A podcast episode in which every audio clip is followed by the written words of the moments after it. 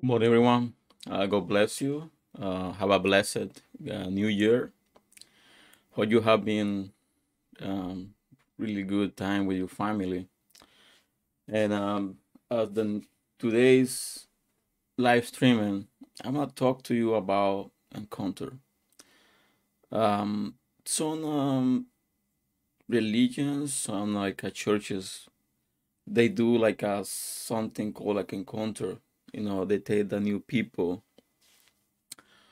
um, that you know they receive Jesus as their savior, and they take it for like a one or two days to one place out. They start like uh, talking about like uh, a lot of you know issues, a lot of things like uh, we we have from the past, we have from the old life.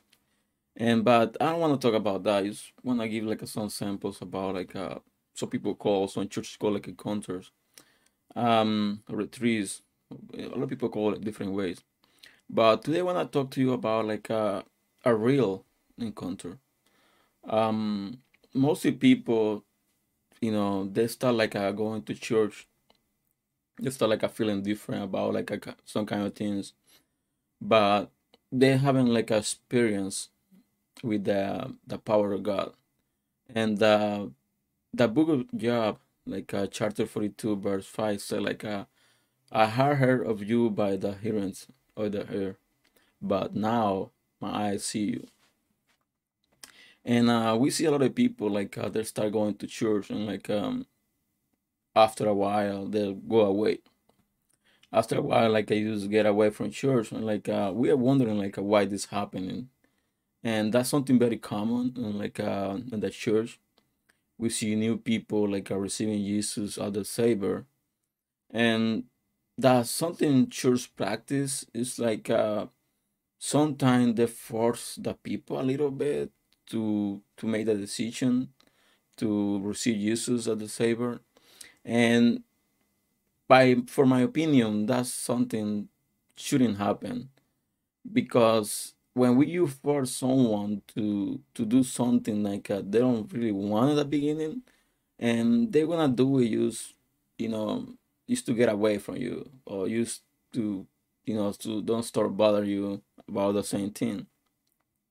And that's why we see a lot of people like uh, getting away from church all the time because most of the people that are forced they're forced to receive Jesus, they're forced to to be part of that denomination, to be part of like uh, that church.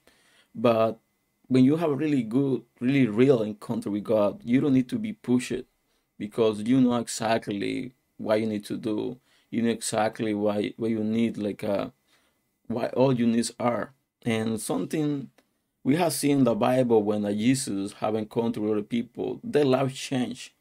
Their life change like a you know a big weight. And um, that's something we don't see it right now on this time. We don't see people changing.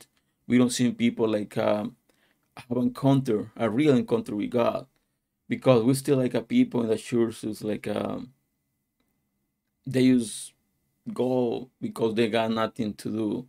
They just go to church because they now they used to. They now they got new you know new things they do. They do different things, but not because they have been changed.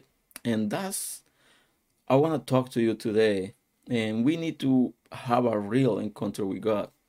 Not only you know learning about like a Bible, not only learning about like uh, the law, the ads, don't only about rules, don't only, don't only learning about like uh, the way you need to be. That's something more deeper than that because in this time, that's very important that all of us have a real encounter with God. To don't you know don't know God about all the teaching we have received, all the teaching for like our, our ministry, all the teaching for like uh, the pastors. They gotta be like a close relationship with God to have like a real encounter.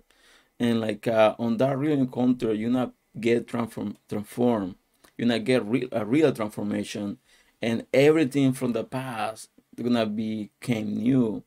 Everything all the seas all like um emotions um that have been bothering you all the time like uh, they're make they're making you uh make bad decisions, everything, all that change. But the only way it can be changed, that's when you get like a real encounter with God. And that's something we need to be looking for very deep. That's something we need to care about, like uh, the church, to make the people have a real encounter with God. And the Bible said, like, uh, we most of the time, like, uh, we know about God. We know about Him. We know what everything He can do. We, we don't have the experience of what He can do. We don't have the experience of everything He can do on our life.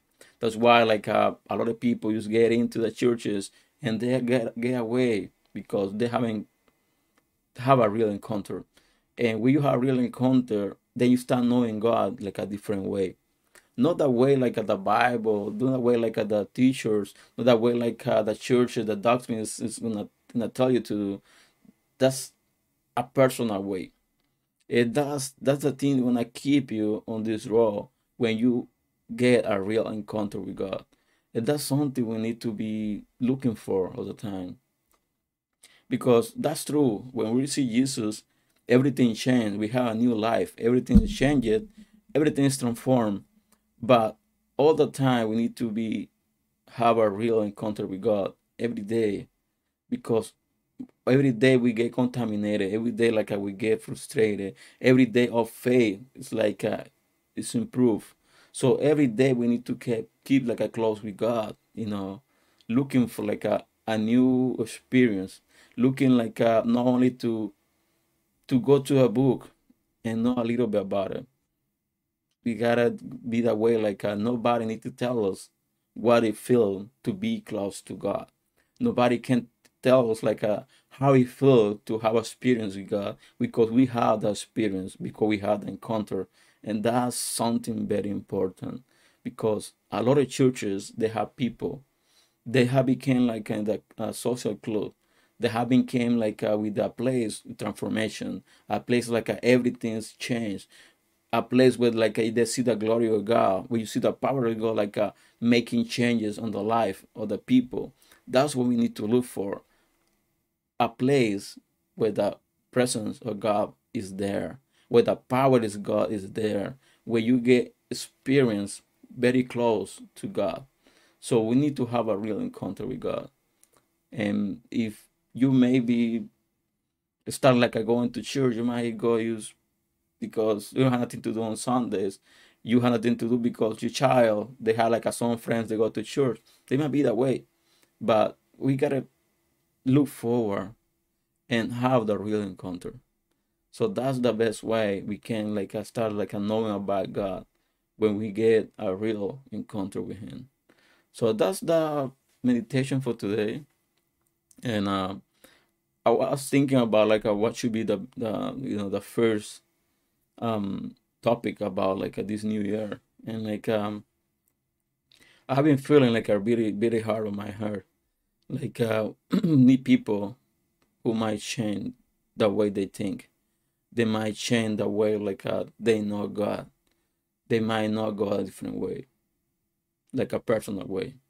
So hope that uh, this message have been blessed to you, and I ask you to share this this message have been blessed, and to subscribe to the channel, and that's the way.